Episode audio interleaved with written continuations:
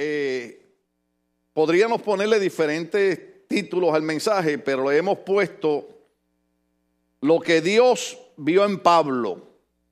Mire, mire, mire, mire, mire qué pensamiento. Que significa, ¿qué fue lo que había en Pablo que cuando Dios lo vio, lo encontró útil para interesarse en ese hombre que antes de llamarse Pablo, ¿se acuerdan? Se llamaba Saulo e identificaban que era de un lugar llamado Tarso. Entonces dice la Biblia que mientras Pablo iba en esa campaña en contra del cristianismo, porque acuérdense que él era un hombre sobresaliente cuando estudiante en el seminario teológico, tuvo el mejor de los maestros que identifican que se llamaba Gamaliel y tenía una posición social tan interesante que iba y pedía permiso a los gobernantes para perseguir a personas, para maltratar a personas, para hacerle daño a personas. Y sin embargo los gobernantes le daban cartas y permiso.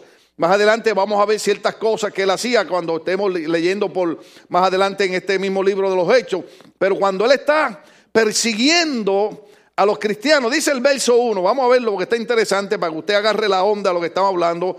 Dice que Saulo, así como algunos hermanos en la iglesia, cuando no le gusta la predicación, iba respirando aún amenazas y muerte contra los discípulos del Señor.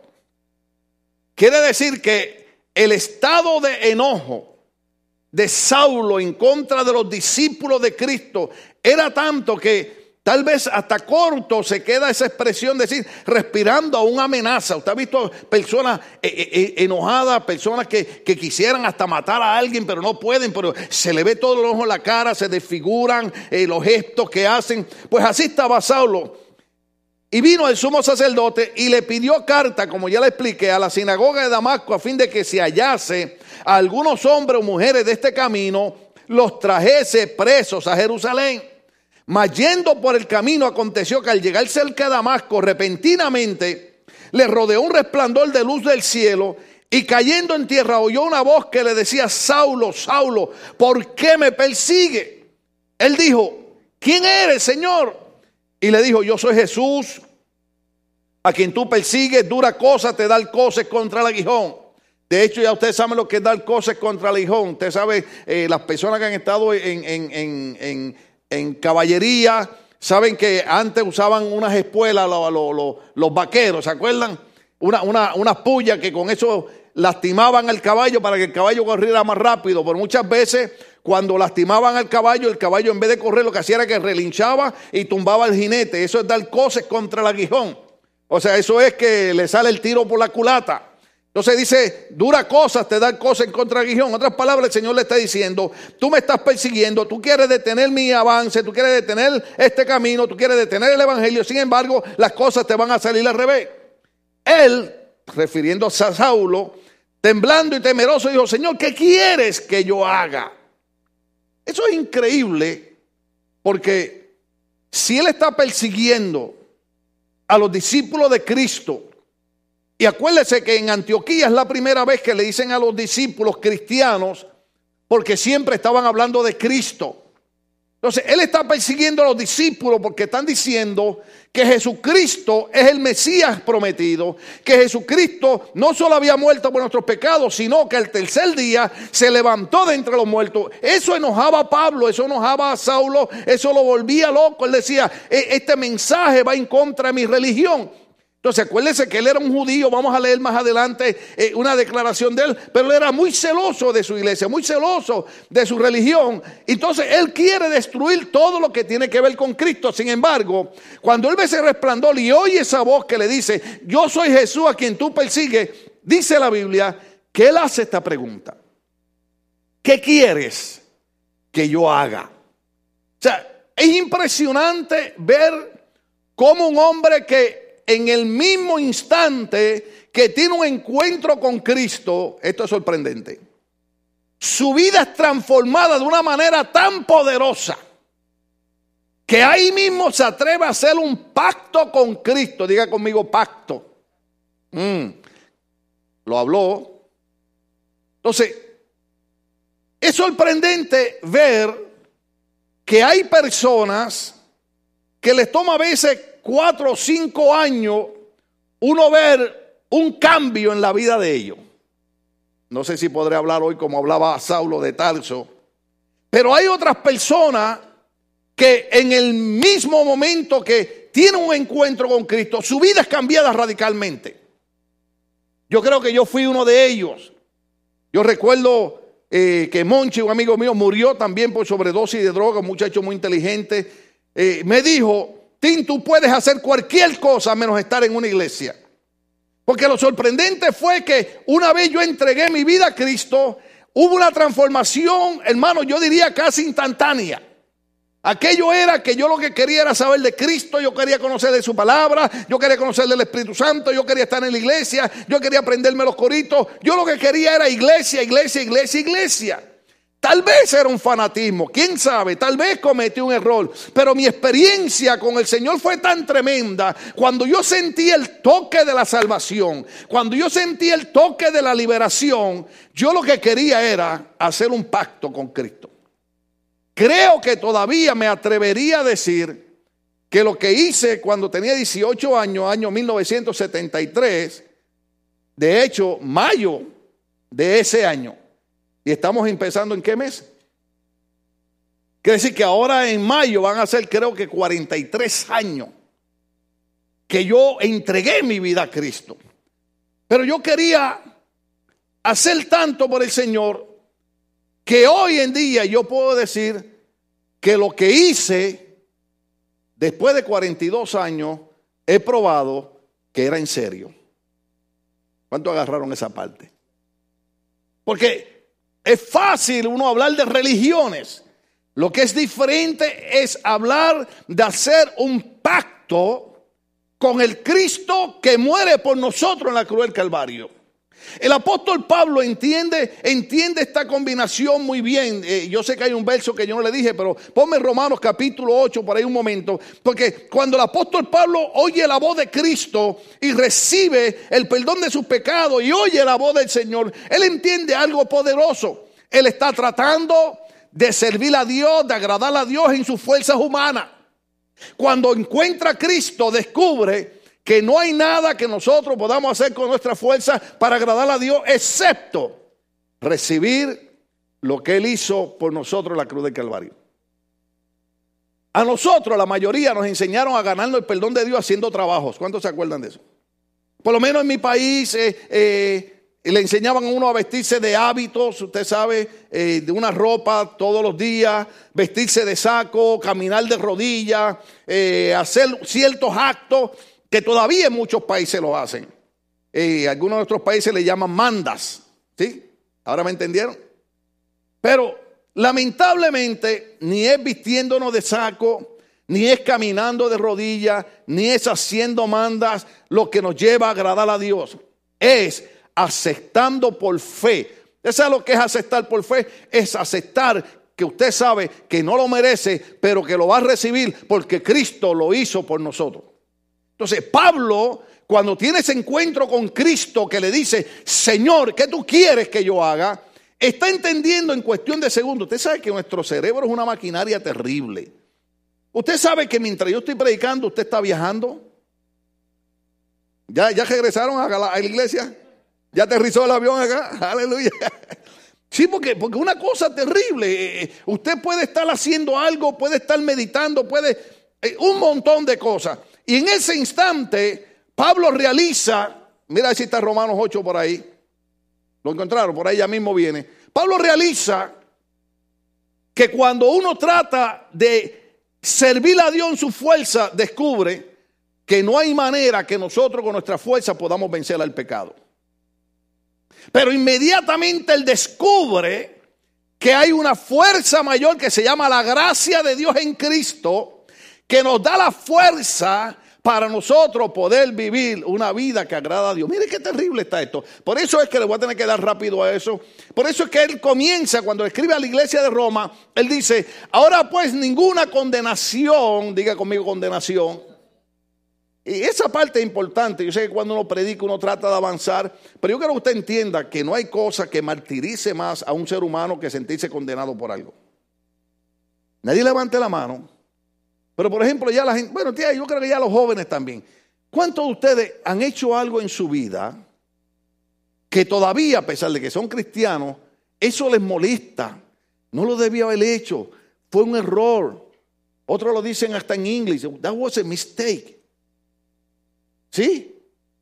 ¿Usted sabe lo que es eso? Eso es condenación.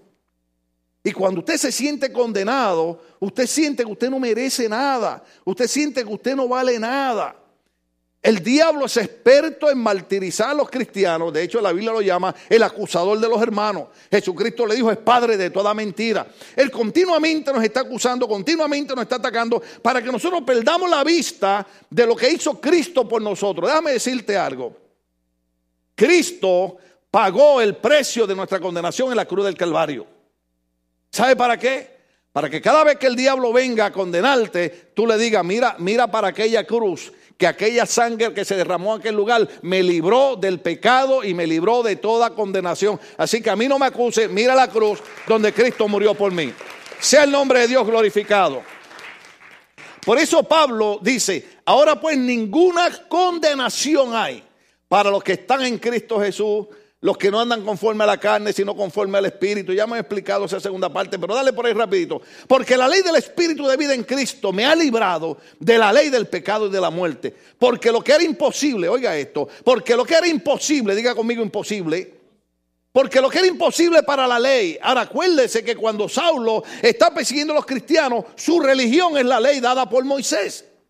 Y ahora los discípulos de Cristo están diciendo, sí, Moisés nos dio la ley, pero la gracia y la redención vinieron por medio de Jesucristo. Eso le molestaba a Pablo, porque Saulo estaba dedicado completamente a cumplir la ley. Él no entendía que por medio de la ley no podíamos agradar a Dios, no importa si era la ley ceremonial, si era la ley escrita, no había manera que no. Él lo escribe, cuando le escribe a los de Gálatas, a la iglesia de Galacia, él le dice, por la ley nadie puede ser justificado. Romanos capítulo 5 dice, justificados pues por la fe, tenemos paz para con Dios por medio de nuestro Señor Jesucristo. Inmediatamente Pablo entiende todos esos conceptos de cuántas veces las religiones nos han enseñado a nosotros a tratar de por medio de leyes humanas, leyes religiosas, esfuerzos humanos, tratar de agradar a Dios para ser libre de la condenación, pero eso es imposible. Pero Pablo dice, lo que era imposible para la ley, por cuanto era débil por la carne, ¿qué quiere decir? Nosotros con nuestra fuerza no podemos lograrlo.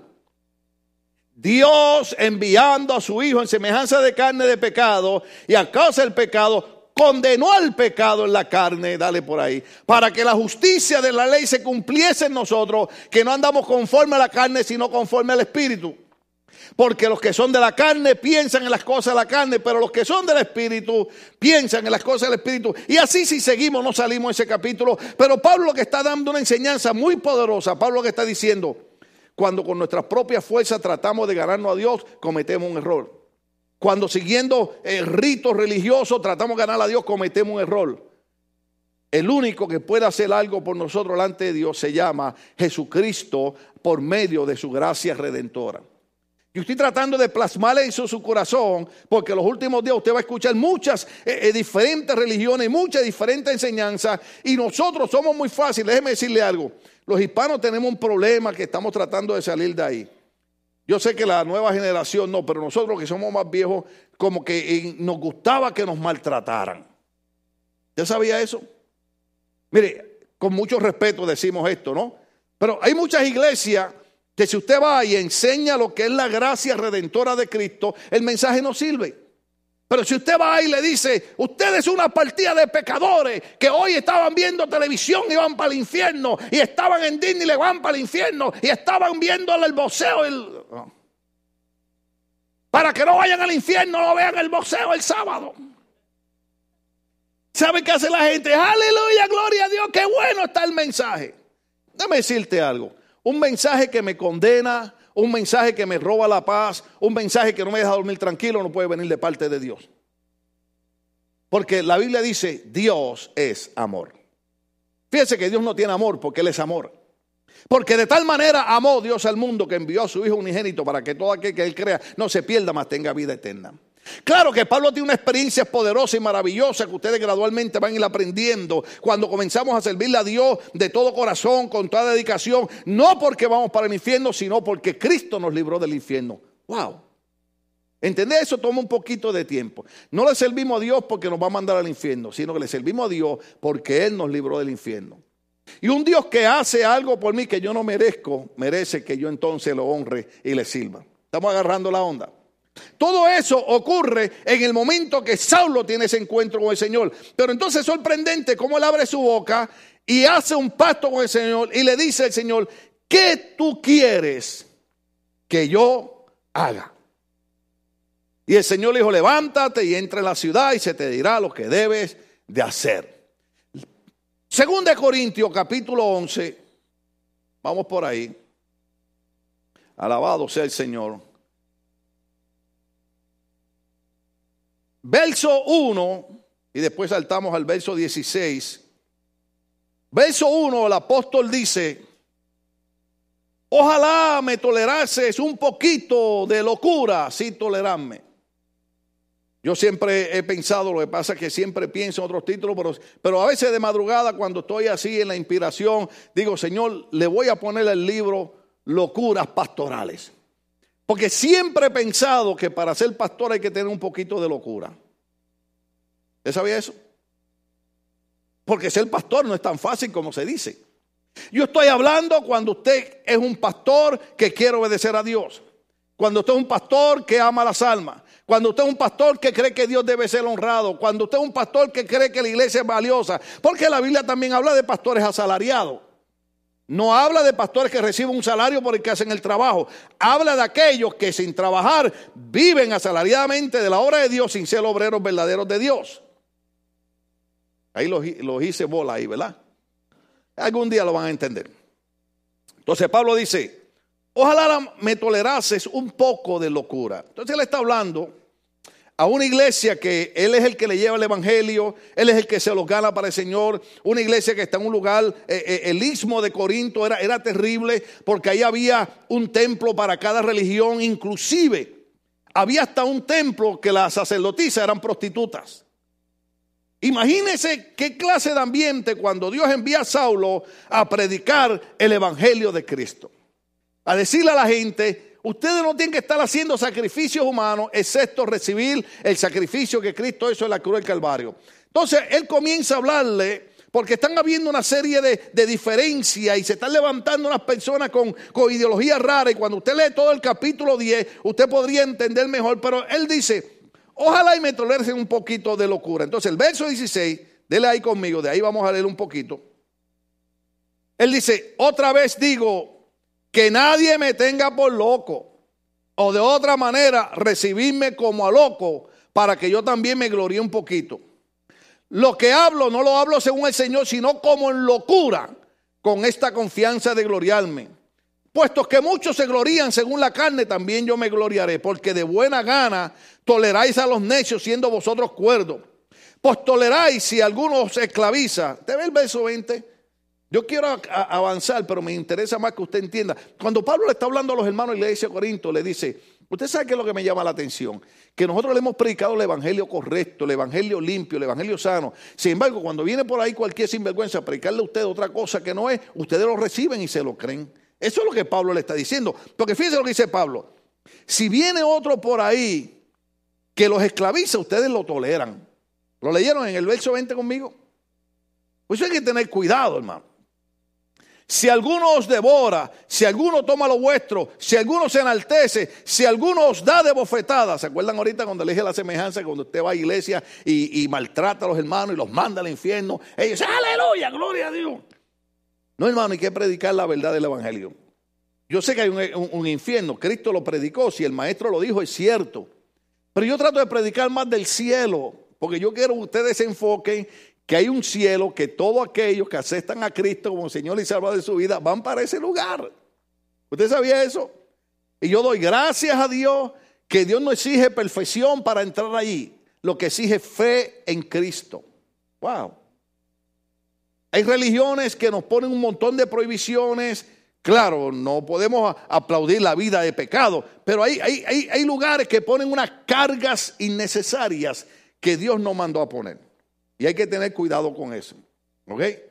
Por ejemplo, eh, hay, hay, lugares que, claro, yo respeto.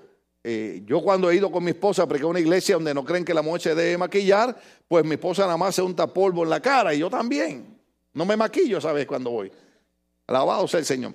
Y respetamos. Y si es una iglesia que no creen que la mujer debe usar pantalones, pues yo no me digo, Cindy no se pone pantalones. Yo sí. Alabado sea el Señor. Y, respetamos, respetamos. Pero, pero hay, hay cosas, hermano, que, que verdaderamente las prohíben, que no tienen que ver nada con nuestra salvación, ni tienen que ver nada con la santidad. Por fuera podemos parecer muy santos. No estaría mal que pareciéramos santos por fuera, está bien. Pero es mejor serlo por dentro. Y santidad no es ser perfecto. Santidad es con el corazón que usted hace las cosas. Porque usted hace algo. ¿Se acuerda cuando el maestro criticó a los fariseos y a los religiosos? Le dijo a los discípulos, les voy a enseñar algo. Es importante que ustedes oren. La oración es parte de la vida de ustedes como cristianos. Pero no hagan oración como estos fariseos religiosos que le gusta pararse en las esquinas de las plazas a orar para que todo el mundo los vea. Y Cristo dijo, de cierto ya tiene su recompensa. ¿Por qué? Porque el Señor sabe con la intención que nosotros hacemos las cosas. Cuando usted haga un favor, hágalo porque desea hacerlo. Wow, me estoy metiendo en un problema ya. No haga un favor para cobrarlo tres meses después.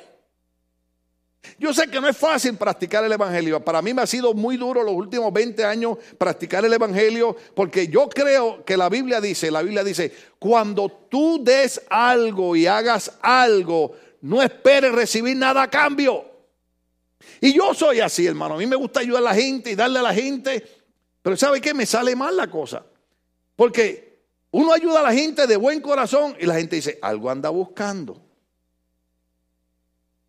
Por eso lo di gracias a Dios que Dios siempre nos ha bendecido. Creo que antier o algo le decía a mi esposa, eh, eh, ayudamos a alguien, hermano. Y yo le dije a mi esposa, mira, baby, yo prefiero mejor tener para ayudar y no tener que pedir ayuda. Y muchas veces he necesitado. Y cuando he necesitado, he venido al altar. ¿Ya sabe eso? Yo he necesitado como ustedes, hermano. ¿Qué usted, cree, ¿Qué usted cree ayer como yo estaba? Yo estaba bien necesitado de que Dios me tocara. Para aquellos que no lo saben, se lo repito, 10 horas en emergencia. Para que después me dijeran que es una piedrita de 4 milímetros. Eso es, hermano, la mitad de un grano de arroz. Pero yo pensé que era una, que, que, eran las losetas que están poniendo los hermanos en la cocina, la que estaba bajando por el. Una cosa increíble.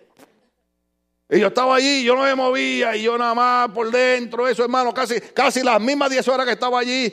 Espíritu Santo, toca mi cuerpo. Jehová, tú eres mi sanador. Yo sigo creyendo que por la herida de Cristo fuimos curados. Tu palabra dice que todo lo que pidamos. Hermano, oré el Padre Nuestro como 500 veces.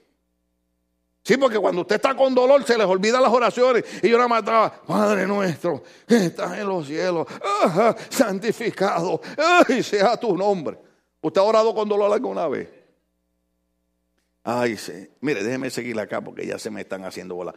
Pero, pero mire, hermano, es mejor depender de Dios y hacer las cosas conforme dice el libro de Dios. La Biblia dice, se lo voy a repetir. Cuando usted haga algo por alguien, no lo haga primero para que lo aplaudan. Si ya Dios te vio, Dios te va a honrar, Dios, Dios lo va a hacer por ti. ¿Sí? Mire, yo llegué una vez a una reunión de pastores aquí en el Quiet Canyon. Habían como 300 pastores allí. Yo llego con mi esposa, me senté allí, lo más tranquilo. Y de momento dicen, hermano, y este año el reconocimiento y el trofeo se lo vamos a entregar a un hombre que lleva años, que ha hecho esto, ha hecho lo otro. Y, hablaron tanto de aquel hombre que yo le dije a Cindy, ¿quién será? Y de momento dicen, el pastor José Tim Mejías. Le digo, ¿quién será? Y me dice, eres tú, eres tú. Eres? Yo, wow, ¿pero de qué está hablando esta gente? Usted sabe por qué yo no creía que era yo. Porque cuando uno hace las cosas, no las hace Si te reconocen, gloria a Dios. Si te dan un trofeo, gloria a Dios. Lo único que no estuvo bien fue que no me metieron unos 100 mil dólares con el trofeo, pero está bien. Pero usted hace las cosas para que Dios sea glorificado. ¿Estamos agarrando la onda ahí? Por eso usted ve que en todas las iglesias siempre hay guerra con los hermanos. ¿Por qué? Porque si hacen algo y no se les reconoce, ay bendito lengua, ¿para qué te quiero?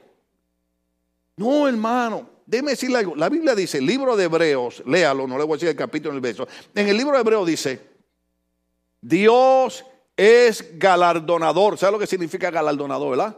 De los que le buscan. Y dice, y Dios no es injusto para olvidar vuestro trabajo en la obra de Dios. Déjeme decirte algo. Yo puedo pasar por piedra, puedo pasar por dolores, puedo estar en emergencia en hospital, pero yo le voy a decir algo. Dios jamás olvidará ni pasará por alto todo el trabajo que yo he hecho en su obra. Que la gente no me lo aprecie, amén. Que la gente no me lo pague, amén. Pero Dios lo apreciará y Dios a su tiempo lo recompensará. Uh, aleluya. Ese es el Dios de nosotros, sea Cristo glorificado. Entonces, ¿qué ocurre? Vamos a seguir aquí porque esto está, esto está un poquito caliente. ¿Por qué? Porque todavía yo no les he dicho qué fue lo que Dios vio en Pablo. ¿Se dieron cuenta? Yo les estoy hablando, pero el título del mensaje es ¿qué fue lo que Dios vio en Pablo? Y yo no les he dicho. Y posible ni les diga.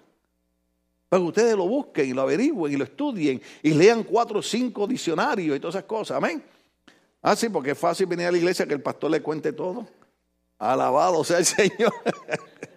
Pero está bien, vamos a hacerlo porque les amamos, alabado sea el Señor. Eh, Pablo sigue hablando sobre, sobre esta iglesia que le costó trabajo, entonces Pablo está viendo que la iglesia había aprendido una enseñanza sana, pero ahora se habían metido cierta gente predicando unas ciertas cosas raras y la iglesia estaba como media turbada.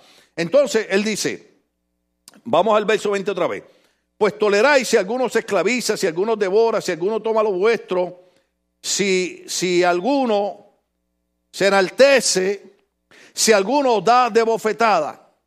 Para vergüenza mía lo digo, para eso fuimos demasiado débiles. Pero en lo otro tengo osadía, hablo con locura. ¿Se acuerdan? Apréndase la palabra locura. También yo tengo osadía. ¿Saben lo que es osadía? ¿Verdad? Es valor, es confianza. ¿Cómo se diría osadía en inglés? Eh, board, you know? ¿Sí? ¿Sí lo dije bien?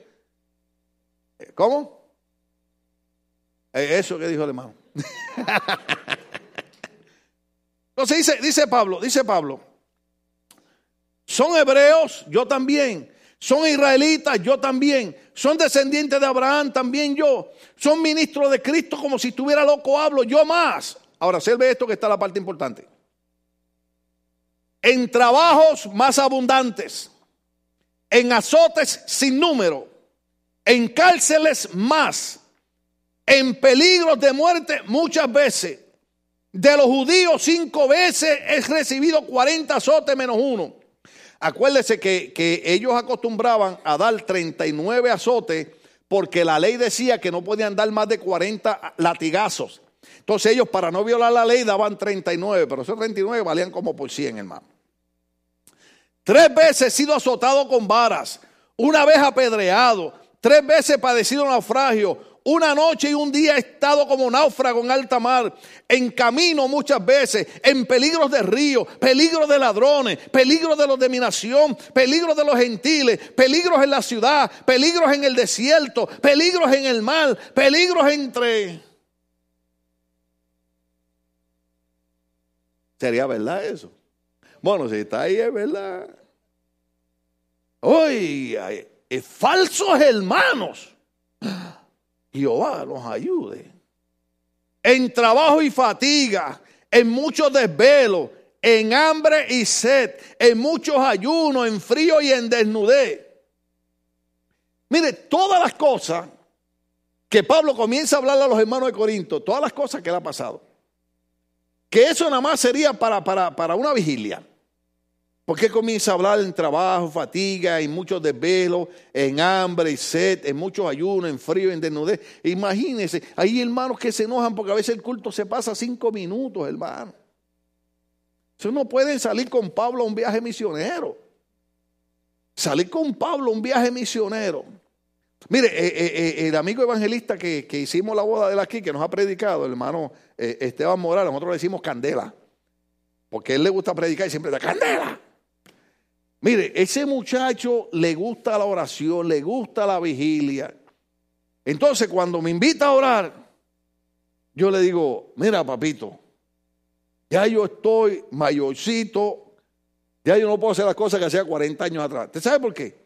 Porque lo de levantarse a las 4 de la mañana para empezar a orar a las 5, pero no de 5 a 5 y media, de 5 a 6, a 7, a 8. Oh, hermano, y ese hombre agarra y candela. Eh, entonces, Pablo era de esa línea. Voy a decir algo aquí que se van a enojar. Por eso es que las iglesias tenemos a veces problemas para lograr proyectos. ¿Por qué? Porque la gente no tiene esa disposición de caminar al ritmo que camina el líder. Yo estaba hablando con, los hermanos que vinieron ahora para la conferencia y les mencionaba al hermano Pedro Montero. Él era asistente a pastor en mi iglesia cuando yo llegué, yo era un jovencito loco. Recuerden, cuando llegué a mi iglesia, yo llegué con jeans, con converse, sin calcetines, con camiseta sin manga, con una cadena y un candado. Eh, llegué endrogado, llegué perdido, hermano. Y ese hombre me vio y me dijo, Dios está traído y por medio de ti van a venir muchas... Él creyó en mí, hermano. Cuando ni yo mismo creía en mí, él, él creyó en mí. Con aquel hombre yo iba al hospital de psiquiatría en el hospital de distrito en Ponce. Yo me metía donde estaban los locos con él. Claro, agarrado de él todo el tiempo. Porque no era juego, hermano, era gente loca. Y él se metía ahí y yo decía, este hombre es de largo metraje.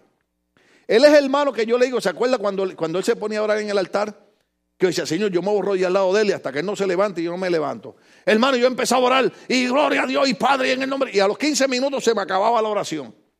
Y a los 15 minutos le estaba, Señor, y esto. Y pasaba, y yo miraba el reloj, hermano, una hora. Y yo ahí de rodillas, aleluya, gloria a Dios. Dos horas, aleluya. Y yo lo miraba y decía, no está, no está cansado. Pero de esos que horas, que usted lo oye, dos y tres horas, Padre, en el nombre de Jesús. Nada de que, Padre nuestro. No, hermano, hombre de oración. Y yo decía, men, estos son gente de largo metraje. Pero eso es con la gente que yo aprendí a servirle a Dios hasta que Él nos llama a su presencia. O sea, a mí me enseñaron que a Dios se le sirve hasta que uno muere. Eso no se puede enseñar ahora. Yo dije ahorita, si hay hermanos que se enojan cuando el culto se pasa cinco minutos. ¿Ah? Mire, eh, cuando yo me criaba en el Evangelio, acá mire, cuando yo me criaba en el Evangelio, a nosotros, a nosotros, eh, porque esto no se puede decir duro. Nosotros, José, nosotros los muchachos, los muchachos, si nosotros nos quejábamos de algo en la iglesia, ah, ya salió la nena, así nos decían. Y que le dijeran nena a un joven en la iglesia, eso era para pelear. Porque si te decían, salió la nena, lo que te estaban diciendo es, eh, no lo puedo decir porque te puede salir la grabación. ¡Saso! ¡Boja eso, boja eso! Sí, así era, hermano. Si tú, si tú como joven en la iglesia, colegio empecé 18, 19, 20, 21, 22, 23, y, y, y si uno dice, oh no, no. Y nosotros los jóvenes, ¿sabes dónde era la oración de nosotros? En un monte donde criaban vacas, hermano. Y un día estaba así orando, hermano, y Padre, y bendíceme, y y yo quiero ser un instrumento de mano. Y yo siento un aire caliente en mi cabeza. Algo así. Y Señor, Ay, Padre, yo siento tu aire caliente, Padre. Pero como que aquel aire estaba raro. Mire, un día yo pasé por allí con mi esposo y le dije, mira, baby, aquí es el monte donde yo venía a orar. Mira las vacas, todavía las vacas existen. Hermano, y cuando yo abro los ojos, había un toro así con la nariz pegada ah, y hacía. Y yo miré el toro y bajé la cabeza y dije, Señor, Tú metiste los animales en el arca. Saca este toro, mételo en el lago. Y me, me tuve que quedar como media hora más ahí, sin moverme. Hasta que sentí que aquel aire caliente se fue. Le dije, Señor, prefiero mejor estar aquí. Porque si yo salía corriendo, después iban a la iglesia a decir, el hermano a ti se puso como una nena. Y eso no se podía. Pero ahora hay un montón. No puedo decir porque va a sonar feo. Pero hay un montón de nenas en la... Entonces Pablo decía, ¿te entiende lo que estoy hablando? Entonces, cuando Pablo escribe, Pablo habla de todas esas luchas, de todas esas batallas, de todo lo que va acontecido. Ahora, vean lo que dice eh, Hechos capítulo 22, creo que, brother, mira a ver si estoy bien por ahí. Yo puse mis notas por aquí, ah, aquí están. Mira, a ver, Hechos capítulo 22, verso 4. Dice, perseguía yo este camino hasta la muerte, prendiendo y entregando en cárceles a hombres y mujeres. 26, ponme, ponme el capítulo 26, verso 10. Aleluya. El 26, verso 10. Lo cual también hice en Jerusalén. Yo encerré en cárceles a muchos de los santos habiendo recibido poderes de los principales sacerdotes, y cuando los mataron, yo di mi voto. ¿Qué es lo que está diciendo Pablo? Cuando yo estaba en mi religión, cuando yo estaba en, en la ley, cuando yo creía que, para ser salvo y para tener a Dios había que hacer todos estos mandamientos de estar llevando una palomita y matándole que no puedo comer esto y que no puedo comer lo otro. Dice Pablo, cuando, cuando yo creía, yo perseguía y yo daba órdenes y encerré a muchos santos en las cárceles y cuando los mataban yo aprobaba esas muertes. Ahora, ¿para qué hemos leído todo eso? Para decirle algo que le puede predicar en dos minutos. Pero hay que leerlo para entenderlo. ¿Qué vio Dios en Pablo? Pablo, cuando estaba en su religión, era un hombre apasionado en su fe. Mm. Era un hombre que creía que su fe debía ser defendida y tenía que deshacer todo aquello que se levantara en contra de él. ¿Sabe lo que vio Dios en Pablo? Pasión. No le diga a nadie que yo dije, eso brilla por su ausencia en las iglesias. Yo a veces lo digo y suena broma, pero es verdad, mire. Claro que yo creo en el deporte. Hay un equipo. Uno es fanático del equipo donde en la casa le enseñaron que ese era el equipo de uno. Aquí hay algunos que son chivas. O no vinieron los chivas hoy, aleluya. ¿O hay algún chivo aquí? A ver. Porque le, dijeron que era. Esos son el tricolor. Esos no son el tricolor, ¿no? ¿No? Esos son los que. Ah, ok. Porque cuando chiquitos le dijeron, bebé, bebé, tú eres chiva, tú eres chiva. ¿Ok? Pero hay otros que son América. Los de la América no vinieron hoy. ¿O, o sí? ¿Ah? Entonces, está bien, está bien. Otros son Dodgers, otros son Lakers, otros son Clippers. ¡Eh, eh, aleluya! Mire, mire, yo estaba, yo estaba buscando, yo estaba buscando los guantes de voceo del hijo mío, porque los quería traer para la iglesia para ponerlos aquí en el púlpito. Porque como el es la pelea, yo me inspiré y dije, eso me motiva a mí a pelear con el diablo. Y entonces le digo a Cindy, pero si aquí había unos guantes de voceo de cuero, bueno, unos guantes de voceo de José. Y estaba mi nieta en casa y nada más me miraba y se sonreía. Y Cindy me dice, mira a tu nieta. Y cuando yo la miro, me dice, oh papá, in my house. Los tiene ella en su casa.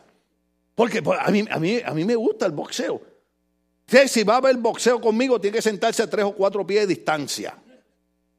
Porque yo grito, yo brinco, yo tiro puño, tiro patada. Yo tengo que estar en un lugar amplio. Y no en un lugar, porque si yo voy a ver voceo con usted yo voy a ver voceo, yo no voy a cantar corito. Amén. Ahí no parece pastor. No, yo no soy pastor, estoy viendo el voceo. ¿Sí? ¿O usted quiere que yo esté viendo el, el sábado y yo esté ahí? Padre nuestro. ¿Ah? Pero Pero sabiendo que somos cuerpo, alma y espíritu, y el alma necesita un momento de descanso y de distracción, y nuestro cuerpo también. Pero si tuviésemos un 10% de la pasión que tenemos por nuestros equipos deportivos hacia el Evangelio de Cristo y la iglesia, nosotros estuviéramos hablando de decir a los vecinos al lado, se van de ahí. ¿Y cuánto vale la casa? 300 mil, le doy 400 mil, váyase. Porque cuando tú tienes pasión por el Evangelio, hasta ni el dinero te importa. Tú quieres invertir el dinero en la obra de Dios. Pero mire, hermano, gente. Mire, yo escuché, yo escuché porque le dije a mi esposa, todavía tenemos tiempo porque nos vamos para Las Vegas que nadie oiga esta grabación, porque un pastor de Vega lo mandan al infierno. Y compramos un boleto y nos metemos a ver la pelea. Y de momento el que está haciendo el reportaje dice, y los boletos que los están revendiendo están a la mínima suma de 400. Y yo dije, ay, son 800 dólares sin yo. Pero cuando oigo a la persona dice 400 mil el boleto, yo, ¿cómo? ¿Cómo, ¿Cómo, se dice 400 mil en inglés? Ah, ¿Cuánto? ¿Cuánto? ¿Cómo es? ¿Cuánto? 400,000. Mire, con eso me compré una casa en Downey. Salda. ¿Y sabe qué? Todos los boletos están vendidos. Millones y millones de dólares con tantos niños muriéndose de hambre en nuestros países. Que no tienen zapatos, que no tienen agua potable que no tienen medicina. ¿Estamos aquí? Pero la pasión por el deporte es tanta que ahí hay gente que está pagando 400 mil dólares. ¿Y usted sabe qué yo voy a hacer? Hoy yo voy a arrestar a alguien aquí y le voy a sacar la verdad. Y le voy a decir, ¿tú vas a comprar la pelea? Sí, pastor, ¿a qué hora llego a tu casa? Porque ni los 100 dólares que vale la voy a pagar. No, porque yo le dije a Cindy, voy a ponerla para comprarla. Y, le dije, bueno, debe estar a 50 dólares, pensé yo. Y mi esposa me mira y me dice, bendito, tú estás soñando. Y yo, no, no, sí, era, era, era 49.95, yo me acuerdo. Cuando hago así, mano, dice, 89.99 plus tax and fees. Le dije, 100 dólares. Bendito sea el Señor. Pero está bien. No hay nada de malo que usted pague 100 dólares por ver la pelea. Usted se va a distraer un ratito y yo voy a llegar a su casa y voy a comer los pancitos que usted diga, alabado sea Dios. Y le voy a bendecir el hogar, le echo hasta agua, bendita si quiere, alabado sea Dios. Pero piense un segundo, si tuviésemos lo que vio Dios en Pablo. ¿Sabe lo que Dios vio en Pablo? Pasión por lo que él creía. Mire, yo quiero predicar este mismo mensaje en otro, en otro tiempo. Y cuidado si en otra iglesia. Pero le quiero poner como título, yo quiero lo que tienen los homosexuales.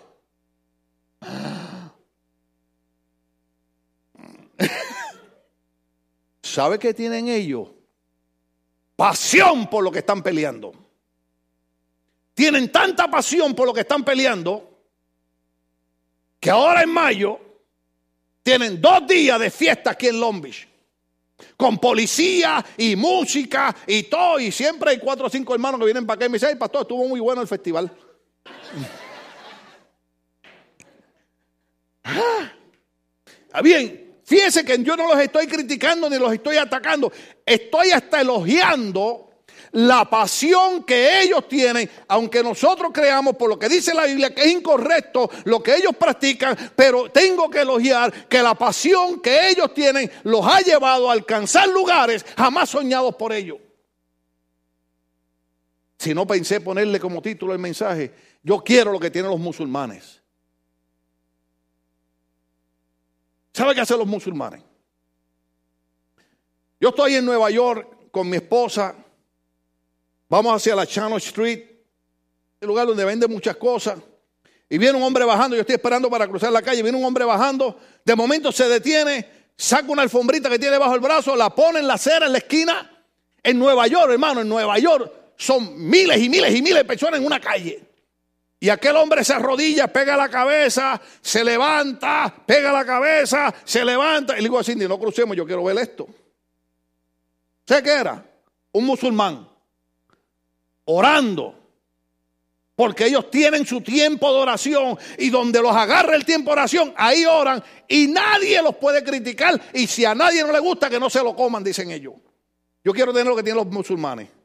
Pasión por la fe que ellos tienen en su religión. ¿Sabe qué ha pasado, hermano? Que hasta Estados Unidos se está convirtiendo en una nación que la mayoría de los puestos principales de gobierno en Estados Unidos lo ocupan hombres con fe musulmana, el Islam. ¿Se acuerda muchos años atrás, principio de esta nación, cuando los presidentes los encontraban orando de rodillas, pidiendo a Dios que les ayudara para ganar la guerra, para que esta fuera una nación libre y una nación con honrar a Dios, porque la Biblia dice, bienaventurada la nación cuyo Dios es Jehová. Ahora no, hermano.